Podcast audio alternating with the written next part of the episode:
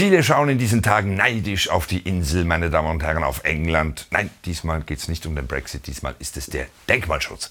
In Liverpool wurde jetzt die Stammkneipe der Beatles, der Philharmonic Dining Room, zum Kulturdenkmal erklärt, und zwar erster Klasse. Großartig, wegweisend, denkt man spontan. Zeit wurde es, dass so eine Heimstatt der echten zwischenmenschlichen Begegnungen, der wahren geistigen Auseinandersetzung, der philosophischen Höhenflüge und Tiefgänge angemessen gewürdigt wird.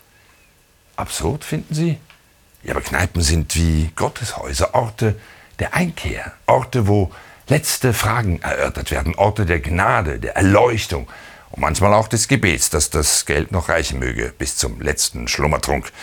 Kulturdenkmal erster Klasse also. Damit steht die Kneipe auf einer Stufe mit dem Buckingham Palace und den schauen sich pro Jahr 15 Millionen Touristen an.